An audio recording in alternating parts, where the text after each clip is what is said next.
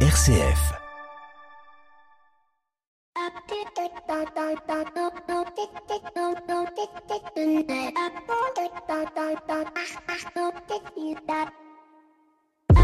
Bonjour à toutes et à tous. Euh, un sommaire de cette semaine qui est très dense puisque je reçois les demi-frères stars du terroir mutualiste non-yortais, à savoir l'assureur militant Pascal Demurger, directeur général de la Maïf, qui sera notre grand invité dans cette émission et avec qui nous essaierons de comprendre en quoi l'entreprise doit avoir une conscience politique. Et quelques minutes plus tard, dans nos 7 minutes pour changer le monde, nous recevrons l'autre demi-frère, Emery Jacquilla, qui a redressé la Camif depuis 2009 pour en faire un modèle du e-commerce responsable, durable et Made in France. Et pour tout vous dire, je suis presque déjà frustré de ne passer que 7 minutes avec cet entrepreneur hors du commun quand on sait dans quel état était la Camif lorsqu'il l'a reprise et ce qu'il en a fait aujourd'hui. D'ici quelques instants, nous parlerons relance et objectifs du développement durable avec Yassine Kessi, DIAC, président de la fondation Elix, une fondation qui porte la communication autour des enjeux des 17 objectifs du développement durable proclamés par l'ONU il y a déjà 5 ans. Il sera ou ils seront avec son petit bonhomme notre nos invités éco de cette semaine. Et bien évidemment, un écho des solutions sans Maxime Dupont confine à l'aberration. Il sera donc présent et nous parlera de management et plus précisément, il nous parlera des réunions et du masque. Bref, vous l'aurez compris, le programme est dense. Nous sommes le 11 septembre 2020. Bienvenue dans l'écho des solutions. L'écho des solutions. Patrick Longchamp. Voilà, je suis très très heureux de vous retrouver, que ce soit en podcast sur rcf.fr ou derrière votre poste en ce samedi midi pour parler économie et solutions avec tous nos invités et tout particulièrement Pascal Demurger, directeur général de la Maïf. Bonjour Pascal. Bonjour Patrick. Merci beaucoup euh, d'être avec nous. Vous avez publié l'année dernière un ouvrage fruit de votre action, de votre réflexion sur la place de l'entreprise dans le champ du politique qui s'intitule L'entreprise du 21e siècle sera politique ou ne sera plus. Alors en, quelques mots euh, Pascal, euh, j'aimerais j'aimerais que vous nous disiez cet ouvrage, c'était un besoin de transmettre, un besoin de vérifier en écrivant l'intuition première euh, ou une mise en place cohérente de, de l'action que vous avez menée à la CAMIF à la Maïf. À la Maïf, pardon. Même si c'est le, cousin éloigné à la Maïf. Euh, c'était euh, c'était un besoin de témoigner en tout cas, euh, de témoigner d'abord d'une d'une conviction. Hein, euh, et cette cette conviction, c'est que l'entreprise demain doit avoir doit jouer un rôle majeur dans la transformation du monde au fond, hein, et dans et dans l'émergence d'un d'un bien commun. Et puis c'était la volonté de témoigner d'une expérience également. Et cette expérience, je crois que c'est important parce que cette expérience, elle elle m'apprend quoi et elle nous apprend quoi euh, ben, elle nous apprend que au fond, euh, rechercher le bien commun dans euh, la manière de diriger une entreprise, c'est aussi créer de la performance pour l'entreprise elle-même. Et ça, c'est complètement essentiel parce que de ce point-là dépend la capacité de généraliser un, un modèle plus vertueux dans mhm. l'ensemble des entreprises. Mhm. Donc témoignage, même temps transmission. le monde, le monde de l'entreprise, le monde de la Maïf est un est, est un monde de l'entreprise l'entrepreneuriat social, de l'économie sociale et solidaire. Vous êtes dans un secteur euh, mutualiste et qui donc euh, peut-être a d'autres règles que le monde de l'entreprise euh, traditionnelle Non, nous ne sommes pas dans un secteur mutualiste. Nous sommes une mutuelle, nous avons une forme mutualiste, mais nos concurrents sont des acteurs classiques. Et nous sommes complètement dans le marché sur une activité, l'assurance qui est une activité particulièrement concurrentielle. et donc nous répondons, nous avons les mêmes exigences qu'une entreprise classique. Euh, euh, autrement, euh, juste, on ne survivrait pas. Mhm. On, en parlera peut-être dans le dans, dans, l'interview qui va suivre. On attend que notre invité co se connecte. Mais pendant cette période de Covid, à la Maïf, vous avez eu un, geste. Je ne sais pas s'il y en a eu d'autres. Vous avez décidé que finalement, l'argent qui revenait de droit, les parts sociales hein, qui revenaient de droit aux, adhérents mutualistes, vous leur donniez le choix entre soit récupérer 30 euros, puisque c'est à peu près le, niveau euh, du, bénéfice que vous redistribuez aux, adhérents, ou alors de le donner euh, à des, associations, qui pouvaient être l'association des hôpitaux de Paris, hôpitaux de France, euh, la fondation de l'Institut Pasteur. c'était, ça a été naturel. Comment, comment on arrive à, à décider ça? Parce que c'était une manne de plus de 30 millions d'euros à peu près plus, plus de 100 millions d'euros. Plus de 100 millions d'euros plus de 100 millions d'euros correspondant en réalité au niveau de notre résultat annuel. Hein. Donc Mhm. pour, euh, pour nous c'est quelque chose euh, c'est quelque chose d'important. Je crois que ce qui est ce qui est essentiel, euh, bah, c'est au fond de caler son action sur euh, sur des règles que l'on essaye de, de préétablir. Pour moi, il y en a une qui s'imposait euh, d'évidence au début de au début de la crise sanitaire. C'est évidemment il est hors de question que l'on puisse tirer un profit quelconque de cette crise sanitaire. Ce Mhm. serait euh, enfin complètement euh, inimaginable et, euh, et éthiquement co- totalement condamnable. Alors j'ai pas vu passer la presse, c'était quoi le taux de réponse de, de, de vos adhérents en pourcentage? Vous avez pu calculer Je vais, je, vais, je, vais, je vais y revenir juste sur la manière dont on a pris cette, cette décision. C'est quoi la logique de cette décision? C'est de dire tout simplement il y a un confinement, les voitures ne roulent plus. Si les voitures ne roulent plus, il n'y a pas d'accident. S'il n'y a pas d'accident, les assureurs font des bénéfices euh, relativement importants. Et ces bénéfices, ils ne nous appartiennent pas. Mhm, ils appartiennent à nos assurés. Euh, il est, euh, il est impensable que l'on s'enrichisse parce que euh, parce qu'il y a un confinement et, et parce qu'il y a cette crise. Et donc on a décidé de rembourser les primes automobiles hein, correspondant à ces deux mois de, de, de confinement. En moyenne, c'était 50 euros par, par sociétaire, 30 euros par véhicule, mais en général, ils ont plus d'un véhicule assuré chez nous, 50 euros pour chacun de, de nos sociétaires. Euh, on leur donnait la possibilité, en effet, soit d'encaisser ce, ce, ce chèque, euh, ce virement, euh, soit euh, de reverser directement euh, à trois, Trois fondations, trois trois fondations trois exactement hein, que l'on avait identifiées, dont le Secours populaire que Et Secours Populaire. voilà, c'était L'Institut. Pasteur, le- les hôpitaux de Paris, hôpitaux de France et, Exactement. l'Insti- et, les- et le Secours et Populaire. le secours populaire. Nos sociétaires, alors l'opération est encore en cours, c'est-à-dire qu'ils ont encore la possibilité de faire valoir un, un- un- un choix.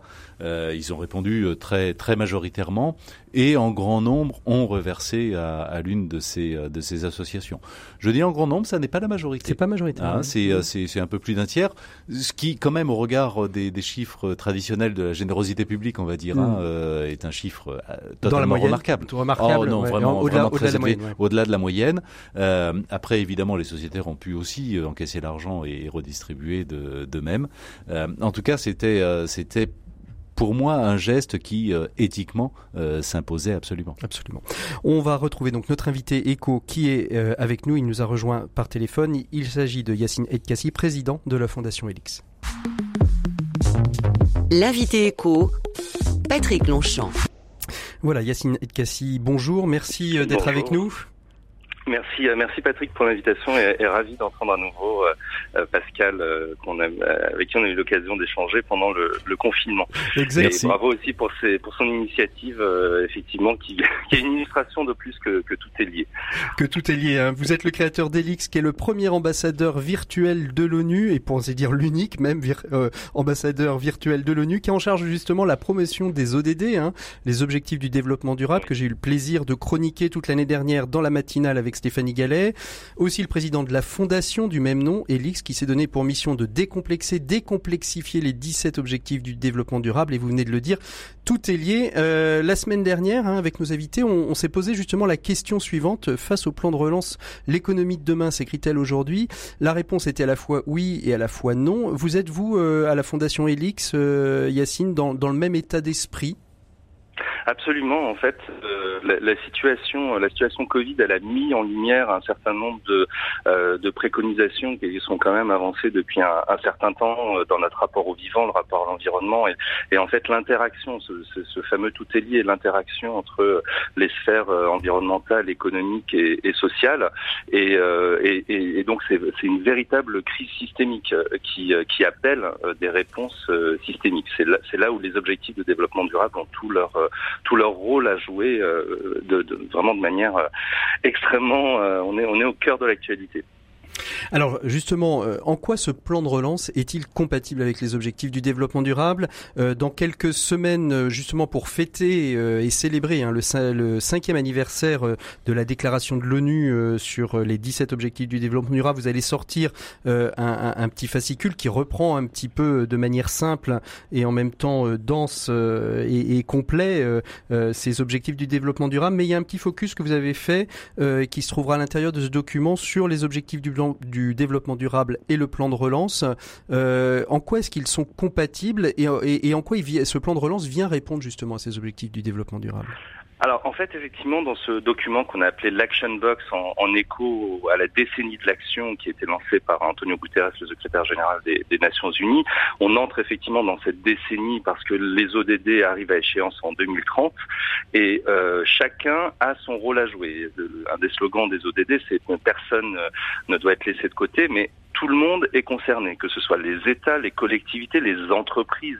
Et, donc, euh, Pascal Desmurger a, a encore euh, euh, montré à quel point les entreprises sont un des acteurs euh, fondamentaux de cette transformation dans cette décennie de l'action. Évidemment, les citoyens. Et au niveau des États, on est à un moment historique bah, à cause de cette situation Covid et de cette crise systémique.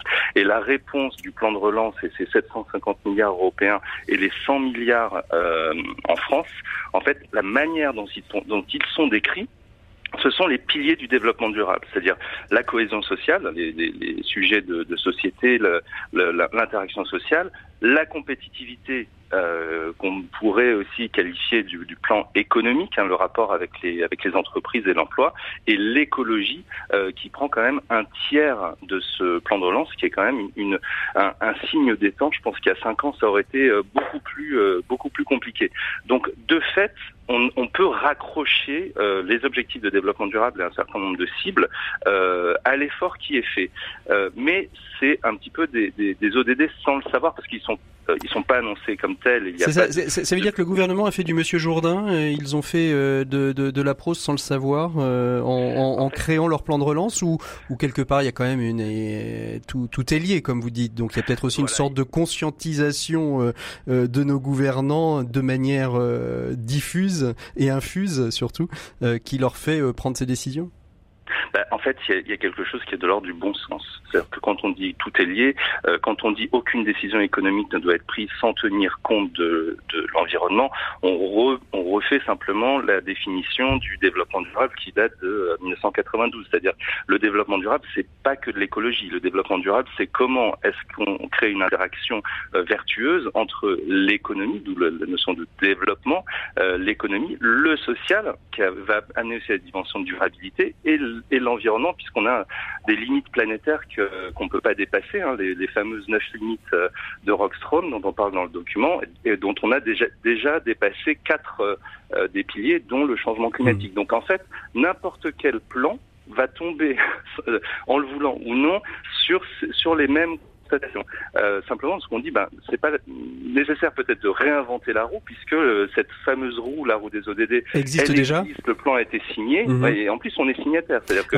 euh, la France s'est engagée, la France a un, plan qui s'appelle aussi l'agenda 2030. Il y a, un, plan. Mhm. agenda 2030 France.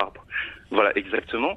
Et, et, et, du coup, pourquoi ne pas utiliser ce plan qui est, qui est totalement euh, compatible, qui est totalement dans la, dans la lignée, aussi comme, comme boussole, parce que mmh. c'est une autre façon aussi d'évaluer euh, les décisions qu'on va prendre, et c'est une autre forme de... de euh, c'est remplacer finalement la croissance par la prospérité. C'est-à-dire de ne pas simplement évaluer le succès de notre pays par rapport au seul PIB, euh, mais également par rapport à notre capacité à régénérer l'économie et, et notre capacité à être toujours en en 2030 de, de, de, créer de nouvelles richesses qui ne soient pas, euh, voilà, qui n'entament pas les limites planétaires. Donc voilà, c'est le travail qu'on a euh, qu'on a fait et qu'on propose. Et le plan de relance, effectivement, est compatible avec un certain nombre de points.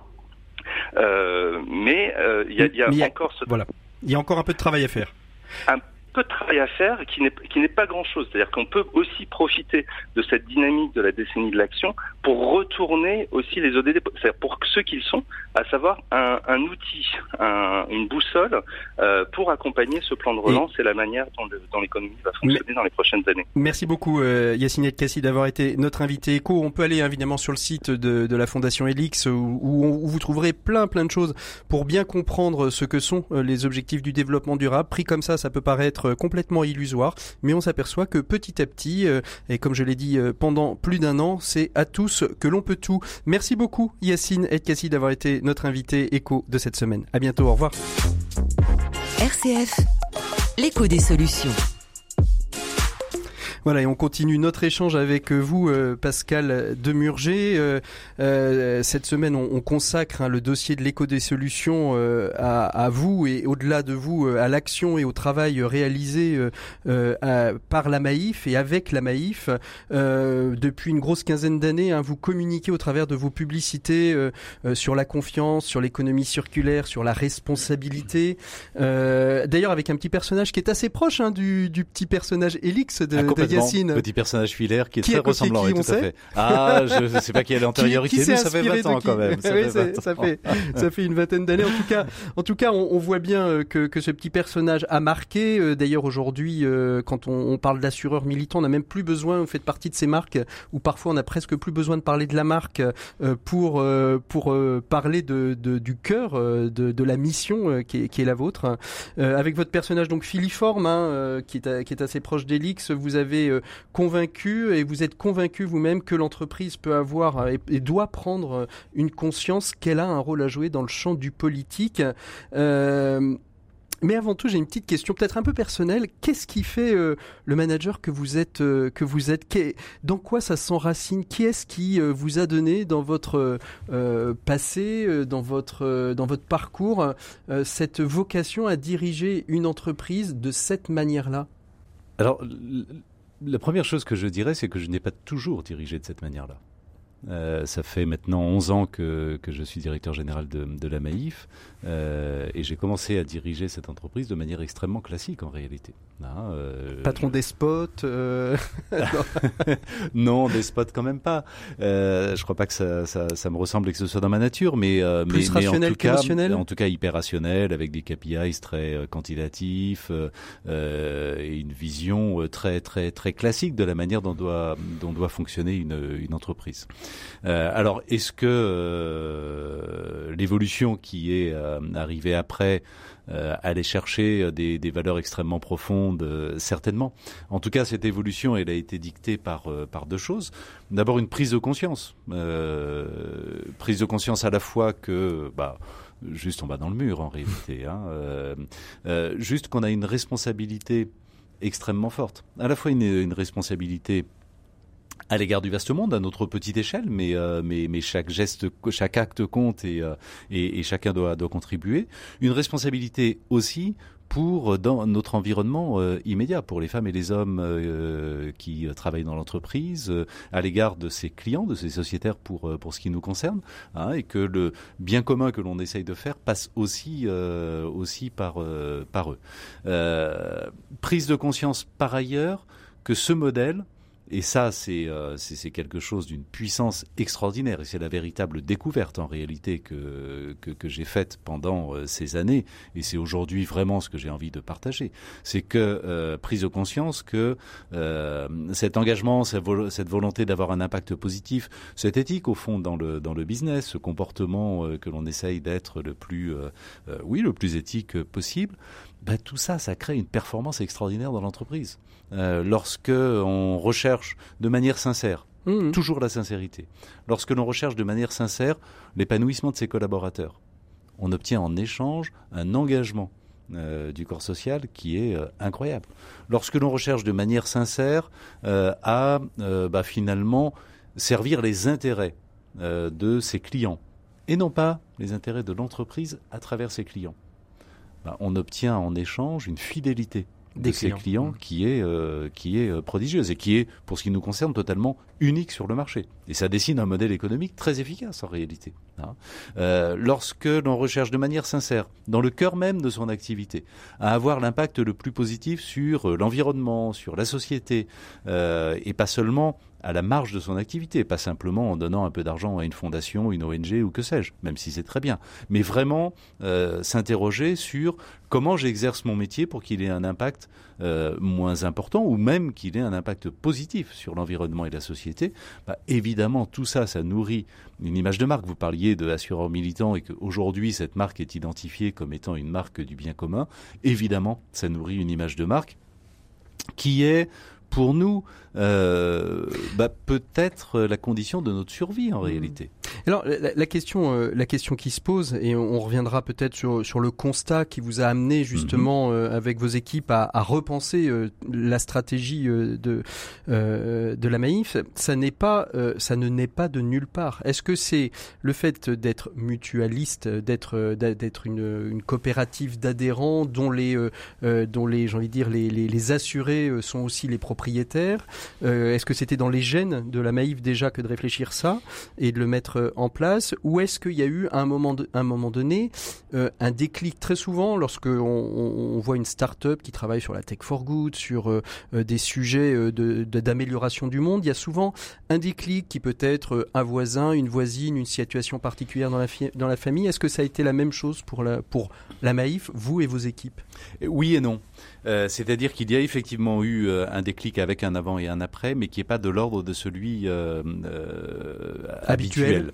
Euh, vous avez raison, il y a évidemment à la Maïf, depuis son origine, 1934, et dans la totalité de son histoire, un terreau qui est favorable à cet engagement.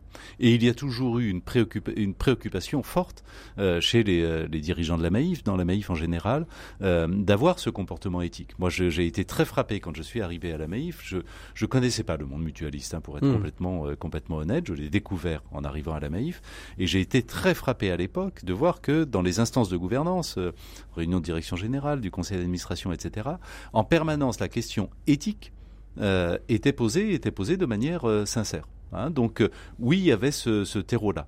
Le, déclic qui fait que les choses ont, pris sans doute plus d'ampleur ils sont devenus totalement systématiques, c'est qu'à l'époque, pendant des décennies au fond, et de manière très traditionnelle, euh, la Maïf a posé la question éthique comme étant euh, bah, finalement contraire à la question de la performance.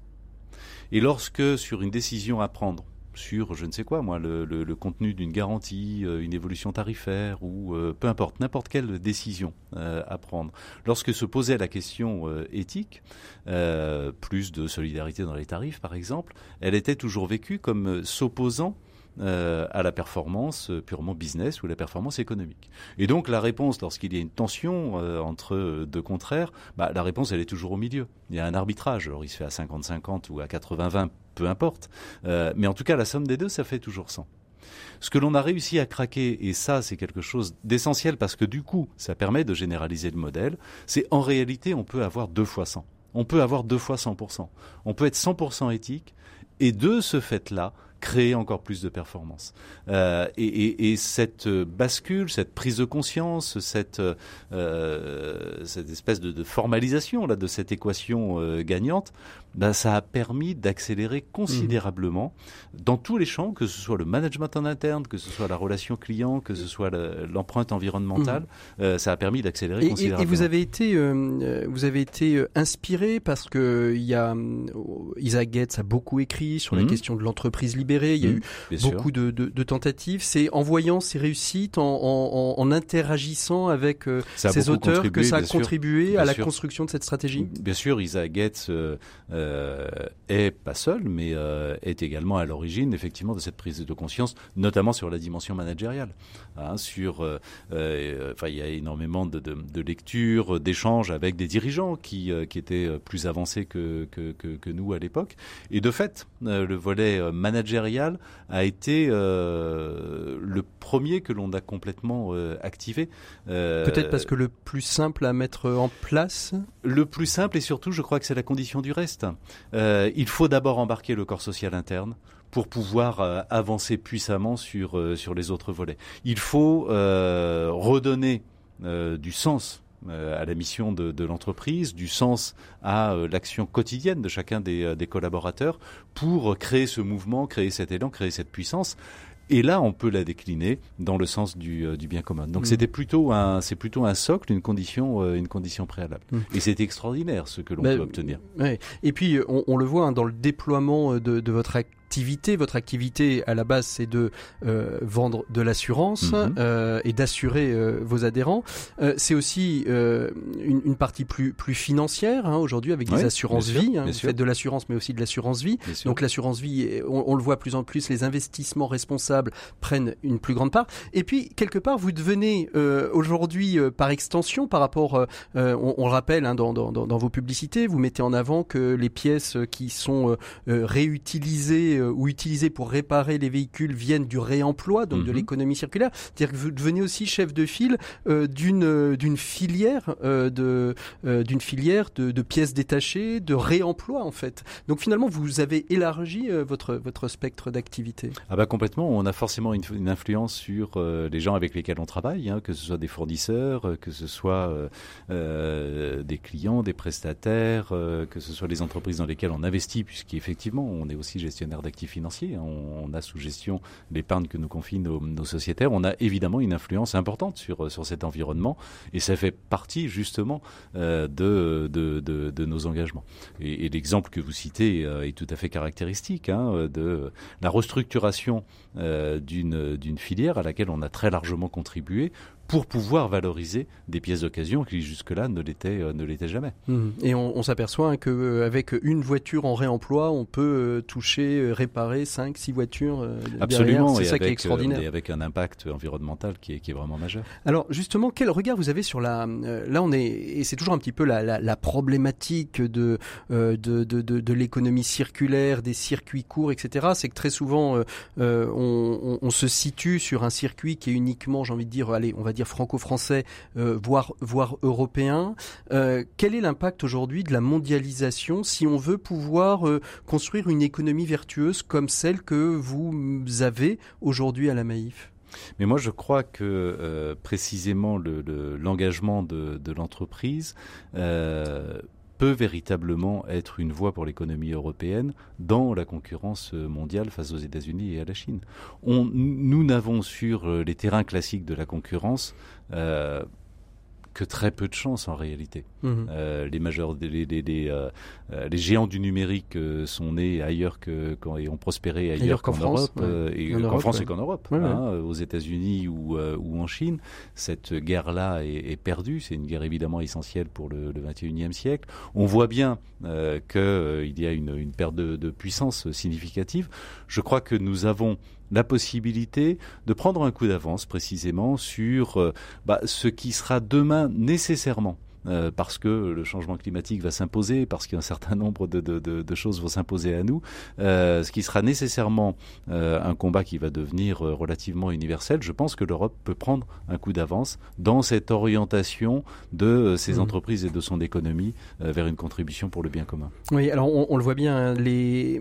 J'ai envie de dire, il y, a, il, y comme une lutte des classes à l'intérieur du monde de l'entreprise. Avant, il y avait une lutte des classes sociales. il y avait les pauvres, il y avait la classe moyenne, il y avait les riches, il y avait les dirigeants. Ce qui n'a pas complètement disparu. Même. Pas, non, parce qu'il n'a pas complètement disparu. Mais on a, on, on a l'impression qu'avant l'entreprise, on mettait tout, toutes les entreprises, j'ai envie de dire, dans le même panier. Mais aujourd'hui, vous, en, entre des GAFA qui aujourd'hui sont quasiment euh, des superpuissances mondiales. Mm -hmm. on, on, le voit bien, Facebook, il y, y, y, a un État, j'ai oublié lequel, mais un État a envoyé un ambassadeur auprès de Facebook. C'est le Danemark. Ouais. C'est le Danemark mm qui envoie un, un, un, ambassadeur auprès de Facebook. Donc les, les GAFA deviennent quasiment des, des puissances étatiques, mm alors qu'elles n'ont aucune représentation étatique, ni euh, délégation euh, citoyenne ou démocratique.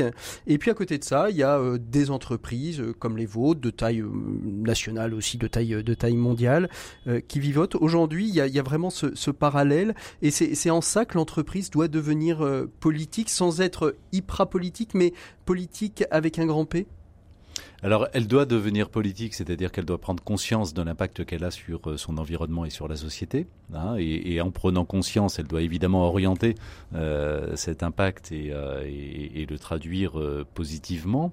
En revanche, dans les exemples que vous citez, on voit bien que l'influence de certaines grandes entreprises, vous citez Amazon, on pourrait parler de Google, on pourrait parler de, quelques autres, euh, euh, cette influence va très au-delà. Et d'une certaine manière, ces entreprises ont la capacité d'évidence et peut-être même l'ambition euh, de modeler quelque part le monde de demain. Mmh. Hein, euh, lorsque euh, Google fait des recherches sur le transhumanisme, hein, bah, c'est quand même un acte fondamentalement politique et qui on va modèle... détruire la mort. Hein, c'est vraiment le. C'est ça, c'est la dernière chose à détruire. Oui.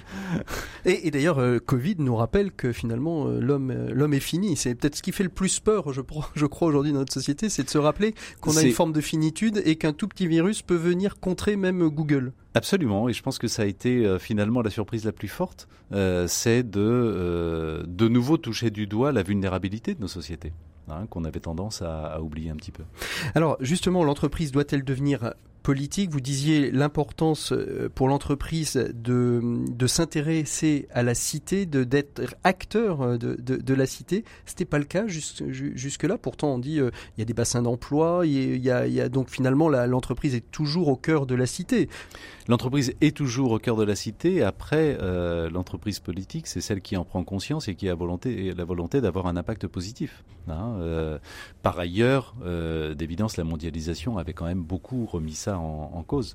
On, avait complètement perdu de vue le schéma dans lequel, en effet, l'entreprise était au cœur de son bassin d'emploi et permettait finalement l'équation gagnante des Trente Glorieuses, c'est-à-dire mmh. parallèlement un développement économique et euh, un développement social euh, qui, qui, a été extraordinaire, à la fois euh, amélioration du pouvoir d'achat et puis création des, des, grandes structures sociales de, l'État-providence. On s'est beaucoup éloigné de, ce modèle-là avec la mondialisation. Aujourd'hui, je pense qu'il est totalement impératif que l'entreprise prenne conscience de l'impact qu'elle peut avoir sur une société. Ça passe en effet par des choses déjà aussi basique, aussi fondamentale, mais, euh, mais pourtant essentielle que euh, euh, créer de, de, de, de l'emploi localement sur un bassin, payer ses impôts en France. Hein, quand, quand on voit, j'en parle dans mon livre, mais quand on voit les, les GAFA, la Maïf a payé plus d'impôts en 2019 que l'ensemble des GAFA réunis. Mmh. Hein, on parle de Google, d'Amazon, de Facebook, d'Apple. c'est quand même quelque chose qui n'est pas tout à fait, tout à fait, tout à fait normal. Donc, euh, donc euh, oui, l'entreprise doit retrouver. Euh, ça, veut dire quoi? Ça veut dire l'entreprise doit retrouver cette conscience du politique, c'est-à-dire son engagement dans la cité. Est-ce que ça veut dire, et je ne le crois pas, d'après ce que j'ai lu, que elle a vocation à remplacer les États et le gouvernement, ou est-ce que ça veut dire que finalement, comme je l'ai vu par contre dans d'autres, chez d'autres chefs d'entreprise hein, qui, qui, qui, ont témoigné de, de, ça, qui disent finalement, nous on expérimente et si ça fonctionne, on va les proposer aux politiques de le généraliser? C'est ça un petit peu ce que Alors dans mon esprit, c'est surtout pas remplacer évidemment les pouvoirs publics. Hein. On est on vit en démocratie et, euh, et évidemment l'État a, un rôle un rôle complètement euh, complètement majeur. Non, c'est simplement assumer sa responsabilité. L'entreprise crée des externalités négatives ou, euh, ou positives. Elle doit en, en avoir conscience et, et agir et agir là-dessus. Ensuite, il doit y avoir bien sûr une interaction avec l'État, y compris d'ailleurs euh, par la prise en compte par l'État des externalités créées par, euh, par l'entreprise. Hein, lorsque euh, on parlait tout à l'heure du, du, plan de relance et du soutien à l'économie et, et, aux entreprises, évidemment on ne peut qu'y être favorable. En revanche, encore faut-il qu'il y ait une vraie conditionnalité et que ce soutien aux entreprises soit très largement conditionné aussi par leur comportement. Il ne mmh. serait pas admissible que ces aides euh, bah, soient destinées, y compris à des, entreprises qui ne jouent pas le jeu. C'est ça un petit peu le, le risque, l'écueil qu'on peut avoir dans, dans ce plan de relance, de, la non-contrepartie. Beaucoup d'organismes comme la Fondation Nicolas Hulot qu'on recevait ou le Mouves qu'on recevait la semaine dernière nous disaient, bon, c'est très bien la baisse des impôts de production, mais s'ils ne sont pas conditionnés, finalement, c'est quasiment un cadeau fait aux entreprises et chacun va pouvoir faire ce qu'il veut et euh, les 40 milliards mis euh, dans, le, dans, le développement, la relance verte, euh, seront quasiment inutiles. Si, si effectivement il n'y a pas de conditionnalité, s'il n'y a pas de contrepartie, ce sera, ce sera vraiment une occasion perdue et, et, et, totalement gâchée. C'est vraiment l'occasion d'inciter les entreprises à, à agir, à agir autrement. Alors justement, comment, comment aujourd'hui l'entreprise que, que vous dirigez euh, continue à agir Est-ce que vous êtes euh, rentré sur de nouvelles pistes? On a vu hein, toute cette, tout ce déploiement sur l'économie circulaire, sur le réemploi. Euh, est-ce qu'aujourd'hui il y a d'autres pistes qu'il faut encore que vous creusiez, sur lesquelles il faut que vous alliez? Oui, bien sûr, et je crois qu'on peut aller beaucoup plus loin que, que, ce que l'on fait aujourd'hui. Je, je, voudrais quand même, parce qu'on en a beaucoup moins parlé, dire que lorsqu'on est dans une démarche comme nous le sommes, hein, de recherche d'un impact positif, Évidemment, ça concerne l'environnement, évidemment, ça concerne la société en général, mais ce serait complètement euh, absurde d'une certaine manière de rechercher ça si on ne recherchait pas aussi, euh, et presque d'abord, un impact positif sur euh, son environnement immédiat, ses, parties prenantes immédiates. Hein, mmh. et, et, et, on va très loin, et on ira encore plus loin demain à l'égard de nos sociétaires, je l'ai dit. Bah, L'exemple du remboursement. Comment Et de vos prestataires Et de nos prestataires. Parce que vous faites partie quand même des, des, rares entreprises françaises à ne pas avoir externalisé euh, ce que vous disiez, hein, euh, ce que vous dites dans l'ouvrage. Hein, vous n'avez pas externalisé votre développement euh, internet et, et, informatique. Vous n'avez pas externalisé vos plateformes, c'est-à-dire que Tout ceux qui répondent au téléphone peuvent être à Paris, Strasbourg, Lille ou Maubeuge, j'en sais rien. Ils sont en tout cas en France. Mais en tout cas, ils sont, ils sont, ils sont en France. et ça aussi, c'est une vraie, une vraie politique de travailler aussi avec des prestataires et de travailler avec l'économie locale, enfin l'économie du territoire. Avec l'économie du territoire et, euh, et d'avoir un vrai euh, respect de, de, ces prestataires. On parlait de, la crise sanitaire. Euh, nous avons, dès la fin du confinement, avant même d'ailleurs la fin du confinement, élaboré un plan de soutien à l'ensemble de nos prestataires. C'est-à-dire toutes ces, TPE, ces PME, euh, par exemple de la réparation automobile ou du bâtiment, qui travaillent pour nous. Et on a élaboré un plan de soutien significatif, 34 millions d'euros quand même, pour les aider par des avances de trésorerie, pour, par euh, euh, également l'acceptation bah, d'une hausse de tarifs, parce qu'ils ont des protocoles sanitaires à appliquer qui forcément alourdissent leurs leur euh, charges. On est là aussi pour, pour les accompagner. Mhm. ce, qui, ce qui signifie aussi dans, dans, dans, votre, dans le déploiement de, de, de votre entreprise d'accompagner aussi l'assuré. La, C'est-à-dire que vous parlez beaucoup d'assureurs militants, mhm. mais finalement, aujourd'hui, l'interpellation peut-être que vous pourriez avoir, c'est devenez assuré militant. Ah ben c'est euh, c'est une interpellation euh, qui, qui est euh, structurelle, j'allais dire, hein, puisque on est dans un système où l'assuré est également l'assureur d'une certaine manière. Hein. L'assuré n'est pas seulement un client, c'est un sociétaire, c'est-à-dire qu'il participe à la gouvernance hein, de, la mutuelle, notamment en élisant ses, ses représentants à l'Assemblée générale. Et, et, et, on a une relation avec nos assurés qui est doublement vertueuse. on a effectivement une relation dans laquelle, euh, dans la relation commerciale, on cherche véritablement à défendre, euh, à défendre leur intérêt. Euh, il y a quelque temps, par exemple, j'ai un, un, un, ami qui m'a appelé en me disant oh, Pascal, il faut que je te raconte ce qui m'est arrivé avec la Maïf. Je m'attendais, je m'attendais au pire, comme souvent non, dans ces cas-là. Et finalement, c'était au mieux. Et il m'explique que euh, bah, il avait dû euh, placer sa, sa, maman dans un EHPAD parce qu'elle n'était plus, euh, elle était devenue dépendante. ce que l'apprenant un conseiller de la Maïf euh, l'a appelé en lui disant à partir du moment où votre maman est dans un EHPAD, elle n'a plus besoin mm. euh, de ce contrat. Moi, je vous conseille de le résilier. Ce n'est pas la peine que vous payiez pour rien. On voit bien euh, la démarche commerciale complètement inverse par rapport à, à celle de d'habitude dans, dans l'intérêt du sociétaire.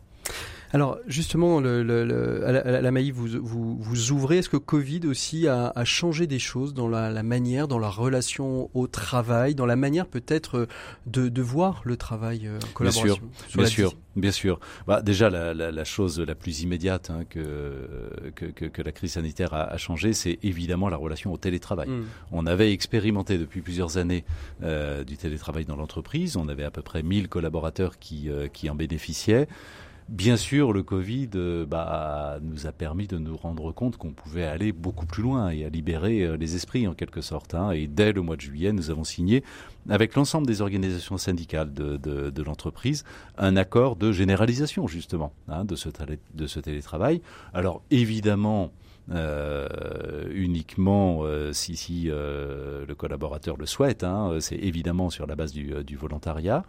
Bien sûr, un télétravail qui mixe euh, télétravail et présence sur site. Mhm. Hein. pour moi, l'entreprise est d'abord une communauté humaine euh, et on doit bien sûr privilégier les interactions dans l'entreprise, les relations, la culture d'entreprise et euh, ce collectif euh, euh, qu'est l'entreprise. Donc, euh, il doit y avoir un mix entre travail à distance et, travail sur site, dont la pondération d'ailleurs est à, la demande du, du collaborateur. Hein, et, chez nous, ça peut aller jusqu'à 12 jours de télétravail par, par mois.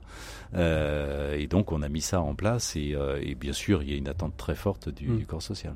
Si, si j'ai bien compris votre ouvrage, les clés de la réussite, que ce soit en management, que ce soit pour la stratégie de l'entreprise, ces trois piliers Hein. c'est euh, euh, la confiance, l'expérimentation et l'audace. On pourrait le, on pourrait le dire comme ça, la confiance d'évidence. D'évidence. Euh, la confiance c'est vraiment un élément, un ingrédient complètement, complètement essentiel. Et, et vraiment, on est, mais jamais déçu lorsque l'on accorde de manière sincère et a priori sa confiance, euh, que ce soit à un collaborateur, que ce soit à un client, que ce soit à, un partenaire, euh, quel qu'il soit. On est euh, toujours récompensé de cette. évidemment, il y a une espèce de prise de risque. Hein. Il y a parfois, ça a parfois un côté un petit peu, un, petit peu vertigineux. L'expérience prouve que, que, que tout ça fonctionne, fonctionne parfaitement bien. De l'audace, il en faut et, euh, et, et, de l'audace, il en faut, y compris pour faire confiance. C'est ça. Hein, euh, c'est, euh, je le disais, c'est une vraie, une vraie prise de risque, mais, mais je crois qu'il faut. Et puis confiance dans ses intuitions aussi, c'est se dire je, je, veux lancer une nouvelle stratégie, j'ai de l'audace, mais j'ai aussi confiance dans mon intuition première et dans mes collaborateurs qui aussi, eux, me font confiance de mon intuition. Oui, vous avez raison. Alors, euh, il faut toujours se méfier un petit peu de l'intuition, hein, parce que euh, c'est, ça peut, ça peut être euh, dangereux. Et en même temps, en effet, on est conduit à faire des choses totalement contre-intuitives, parce que paraissant à aller à l'encontre des intérêts de l'entreprise à court terme. Mmh. Lorsque l'on propose à un client de résilier son contrat et de, de le rembourser, lorsque on va au-delà, pour un assuré qui a eu un sinistre, au-delà de ce que prévoient les garanties dans, dans l'indemnisation, évidemment, on a le sentiment qu'à court terme, euh, c'est préjudiciable à l'entreprise. La réalité, c'est que euh, c'est tout à fait bénéfique à long terme parce que on crée de la satisfaction et de la fidélité. Alors, dans quelques minutes euh, après la pause musicale et la chronique de Maxime Dupont, on retrouvera Emery Jacquilla qui nous écoute hein, depuis le début de, de, de cet entretien. Bonjour Emery. Bonjour. Merci beaucoup d'être avec nous. Alors vous êtes l'invité, euh, je disais en, introduction que vous êtes les cousins éloignés ou les ou les demi-frères euh, du, du, réseau mutualiste, hein, puisque euh, la CAMIF a été créée par les adhérents. C'était la coopérative de la Maïf à ses tout débuts en, en, 1947. Pascal Demurger, pourquoi avoir nous avoir proposé Emery Jacquilla comme invité des 7 minutes pour changer le monde? Alors ça n'est pas du tout à cause de ce cousinage et à cause de, de, de cette histoire hein, dont on s'est éloigné euh, depuis euh, depuis de nombreuses années. Exactement, depuis de, de nombreuses années. Euh, non, c'est pour deux raisons. D'abord parce que Emery bah, fait des choses remarquables dans son entreprise hein, en termes en termes d'engagement. Euh, et il le fait à la fois dans un secteur et dans une entreprise compte tenu de sa taille radicalement différente de, de, de, de, celle de, de la Maïf. Mmh. Hein. Et, et, donc ça permet de voir que bah, tout ça n'est pas dépendant du secteur d'activité, tout ça n'est pas dépendant de la taille de l'entreprise tout ça n'est pas dépendant de sa nature juridique non plus. Hein. Euh, vous parliez de mutuelle, mais, euh, ça fonctionne dans, des, hein, entreprises classiques.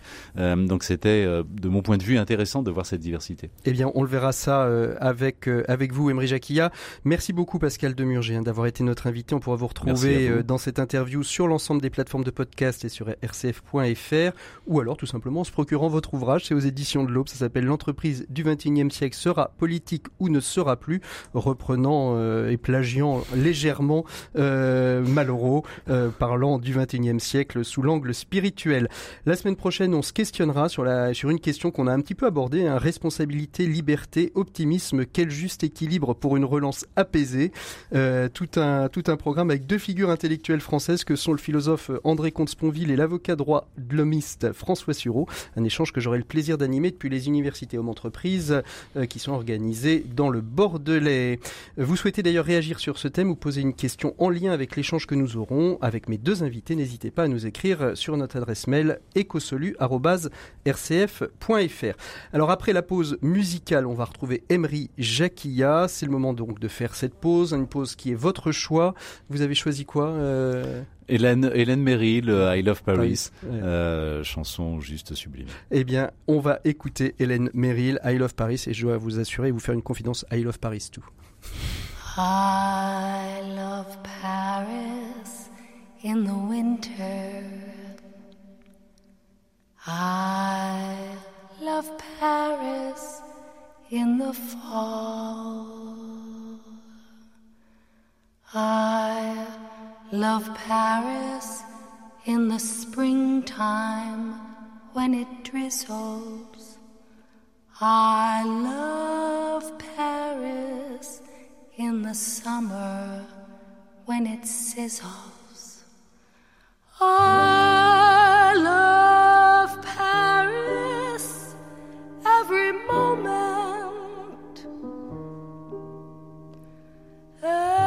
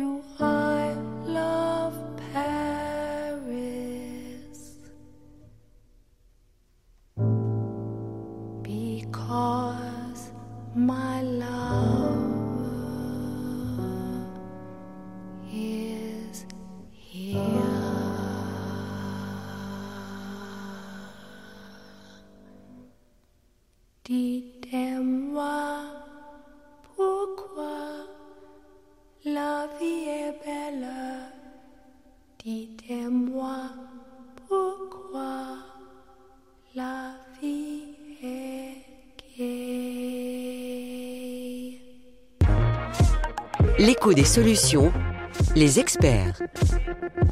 Voilà, les experts avec euh, Maxime Dupont qui nous a rejoint. Bonjour Maxime. Bonjour Patrick. Alors aujourd'hui, euh, nous vous retrouvons pour votre chronique, une chronique que vous nous aviez promise plus optimiste, même si c'est le thème de la semaine prochaine, mais une chronique que vous nous aviez promise plus optimisme, plus optimiste que la semaine dernière. Oui Patrick, chose promise, chose due, et parce qu'à quelque chose malheur est bon, il semble possible de lister plusieurs avancées managériales apportées au crédit de ces quelques mois de confinement. Alors, on commence avec quoi? Avec la découverte dès les premières heures du confinement que les managers étaient chargés d'âme, au-delà des messages corporate répétés à grands coups de votre sécurité et notre priorité. Prise de nouvelles de santé, conseil d'organisation du temps de travail, recommandations de lecture ou d'exercice sportif, formation dédiée au bien-être, moments de convivialité à distance, tout un pan de la vie personnelle des employés s'est soudainement trouvé placé sous une forme de responsabilité des managers, et de cet élan vers autrui, il devrait rester quelque chose. Euh, alors on poursuit avec une autre bonne nouvelle. Oui, la formidable accélération de l'obsolescence d'un certain type de management, celui de toutes celles et ceux qui biberonnaient dans cette idée que le temps de travail correspondait au temps au travail, avec une incorrigible tendance à établir la méfiance comme principe directeur. Si les équipes ne sont pas au bureau, comment vérifier qu'elles travaillent? Et si elles travaillent, comment contrôler à distance la manière dont elles le font? Eh bien, à rebours de ce management engoncé dans des certitudes contre-productives, la découverte de la puissance de la confiance et de l'autonomie est incontestable. Innombrables sont les équipes qui ont pu démontrer qu'elles pouvaient travailler aussi bien à distance et livrer le travail attendu avec une efficacité réelle, et ce, même dans les cas où l'activité a dû rapidement pivoter, comme aiment le dire les startups. Un mot sur les réunions, Maxime? Oui, difficile de ne pas se réjouir de l'effet cliqué qu'aura eu le confinement sur la manière dont se tiennent désormais les réunions. Les rendez-vous virtuels ont entraîné un meilleur respect des horaires de début et de fin des réunions. L'habitude de donner la parole à tour de rôle aux participants semble avoir lissé la hiérarchie et valorisé la parole de chacun. Et puis la gestion serrée des agendas a permis de limiter les réunions discussions au profit des réunions décisions. Alors, une dernière bonne nouvelle pour terminer, ou presque Oui, oui il y a la, la redécouverte en creux de ce rôle fondamental de l'entreprise qui est la socialisation et l'acculturation. Puisque l'histoire était écrite, le travail à distance allait parfaitement correspondre aux plus jeunes, cette génération ultra connectée dont on avait décrété de manière aussi rapide qu'absurde qu'elle avait des attentes radicalement différentes. Eh bien, finalement, on a pu constater que c'était l'inverse, parce que les discussions informelles ou les réunions solennelles, les conseils au fil de l'eau, les débriefs entre pairs, les petits événements de la vie de travail conjugués à l'imitation des plus expérimentés, façonne autant l'apprentissage que la réalisation des activités professionnelles à proprement parler. Le ciment des relations, l'incarnation du collectif, le sens de l'équipe ne sont finalement pas que des mots et cette mise au point aussi fait du bien. Alors, que restera-t-il de tout cela quand les situations sanitaires et économiques seront stabilisées? Bah, Puisqu'il faut être optimiste, je me lance. Un infléchissement des pratiques managériales, une meilleure valorisation de l'autonomie, un ajustement des manières de travailler, une conscience renouvelée de la culture d'entreprise, mais je me lance avec prudence. Comme le dit le proverbe kényan, la pluie, la pluie, pardon, la pluie, mouille. mouille le zèbre, mais elle n'efface pas ses rayures. Merci beaucoup Maxime, on se retrouve la semaine prochaine et tout de suite on retrouve nos 7 minutes pour changer le monde avec Emery Jacquilla. 7 minutes pour changer le monde, l'écho des solutions. Voilà, 7 minutes pour changer le monde avec Emery Jacquilla. Bonjour ou rebonjour Emery. Emery. Rebonjour. on, doit, on doit souvent faire la faute entre Emeric et Emery. Merci beaucoup. Vous êtes le PDG de la CAMIF. Je disais le demi-frère ou le cousin germain de la Maïf, hein, puisque la CAMIF n'est autre qu'historiquement parlant la coopérative des adhérents mutualistes de la Maïf. Ce qui n'est plus le cas aujourd'hui. Une enseigne que vous avez reprise en 2009 et qui connaissait de vrais déboires financiers. Euh, Emery Jacquilla, euh, vous avez pu écouter l'ensemble de l'échange que nous avons eu avec euh, Pascal Demurger. Euh, est-ce qu'il y a des, points communs, des points de convergence euh, qui sont euh, pour vous, euh, qui, maintiennent ce, cousinage? Ah bah, le point commun, c'est la vision qu'on partage du rôle de l'entreprise dans la société. Et ce point commun, c'est que l'entreprise est aujourd'hui le plus puissant levier de transformation de la société qu'on ait à disposition pour faire face aux défis qui sont euh, les défis de l'humanité, euh, des défis euh, sociaux et environnementaux majeurs. Mmh. Et, et, notre point commun, je dirais, c'est cette approche à la fois humaniste et, et engagé de, de, de, de l'entreprise. Alors, euh, voilà. nous sommes nous sommes dans les 7 minutes pour changer le monde euh, et, et, justement en quoi euh, la Camif dans la manière dont vous l'avez restructurée depuis 2009 selon vous euh, peut changer le monde et finalement participer aux objectifs du développement durable dont on parlait tout au début de cette émission avec Yacine Edkassi?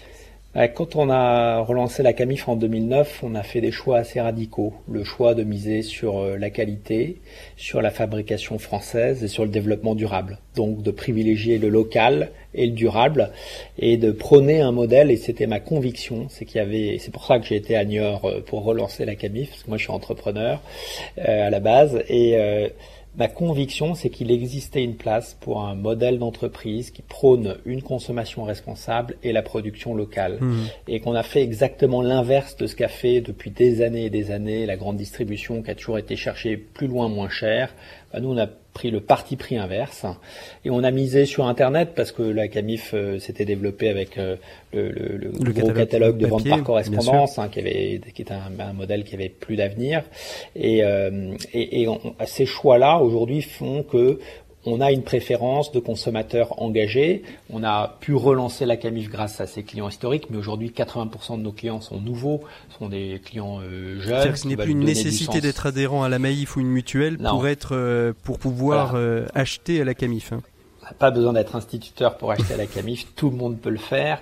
Par contre, euh, nous, euh, nos clients sont, sont des consomme acteurs, c'est-à-dire qu'on leur donne les moyens de rechercher euh, dans tout l'équipement de la maison, hein, parce que c'est le métier, le secteur de la Camif, du mobilier, de la literie, du linge de maison, de l'électroménager, sur en utilisant des critères de recherche géographiques qu'on peut rechercher par pays, par région, par département et privilégier du coup un fabricant local, mais aussi sur les critères sociaux et environnementaux. Et aujourd'hui, on travaille avec une centaine de fabricants français qui représentent 73% de notre chiffre d'affaires. Et l'impact euh, qui est au cœur du modèle Camif, hein, c'est un modèle mmh. d'impact positif sur les enjeux sociaux et environnementaux. On peut le mesurer très concrètement pour un emploi à la Camif aujourd'hui. On sait qu'on soutient directement 14 emplois en France. Ça, c'est énorme, cet effet multiplicateur de x14. Et ensuite, sur le, sujet de l'environnement, évidemment, quand on privilégie un, fabricant local, on fait faire beaucoup moins de kilomètres au produit.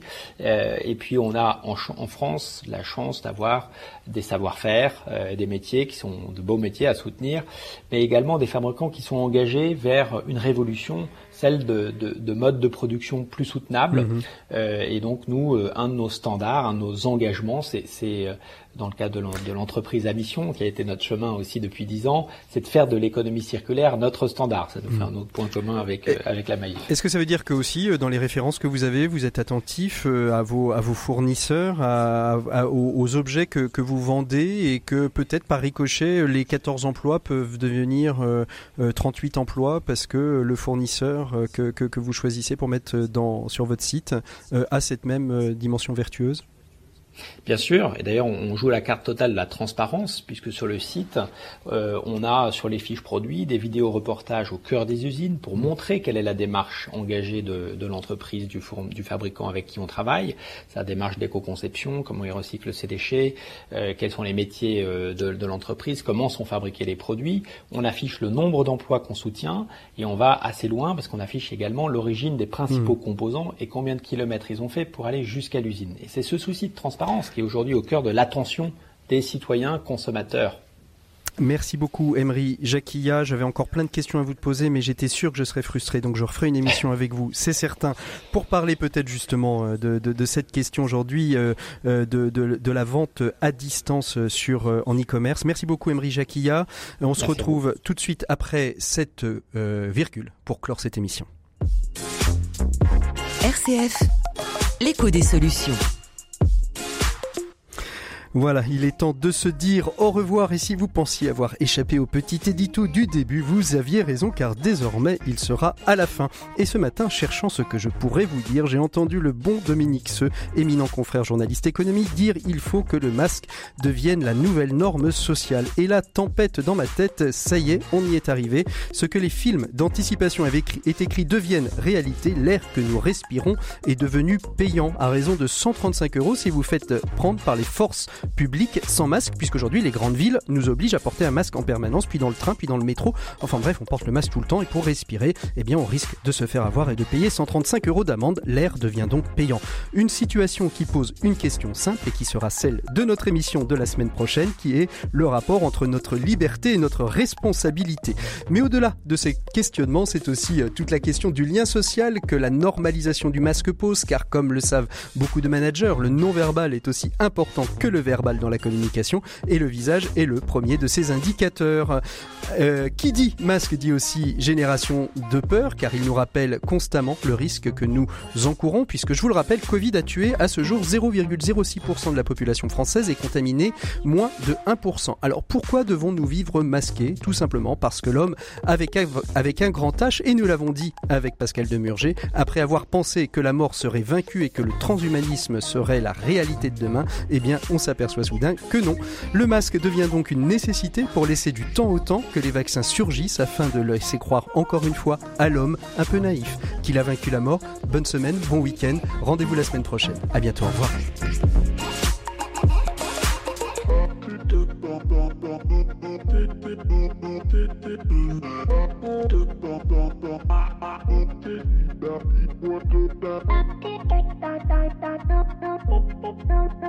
Thank